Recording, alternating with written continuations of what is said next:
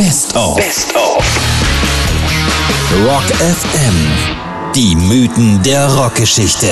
Wie aus Stars Legenden wurden. Es ist die Geschichte einer Band, die von furchtbar zu genial und wieder zurückmutierte. Und von einem Gitarristen, der durchgängig überragend und über alle Genres hinweg angesehen und beliebt war. Pantera und Dimebag Darrell. 1981 gegründet, haben die Jungs sich mit Trash Metal über Wasser gehalten, aber mehr auch nicht.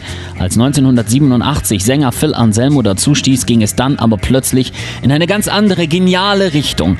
Das komplexe Gitarrenspiel von Dimebag, der sich bis 1994 übrigens noch Diamond Daryl nannte, das wilde Trommeln seines Bruders Vinny an den Drums und Anselmos wütender Gesang schufen einen Sound, der neue Maßstäbe setzte.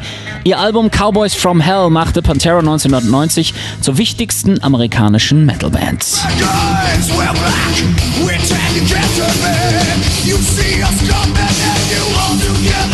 Herz und Seele der Combo Diamond Daryl, der von anderen Bands wie Megadeth und Gerüchten zufolge sogar von Metallica immer wieder Angebote bekam, aber nur kommen wollte, wenn auch sein Bruder am Schlagzeug Platz nehmen durfte.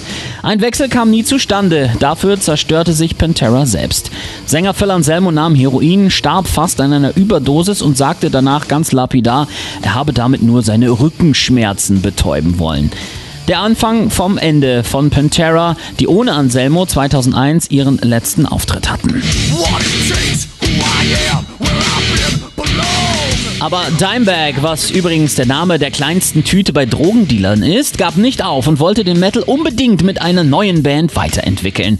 Damage Plan konnten aber nie auch nur ansatzweise an die Erfolge von Pantera anknüpfen und dann kam ja auch noch die größte Metal-Tragödie der 2000er dazu.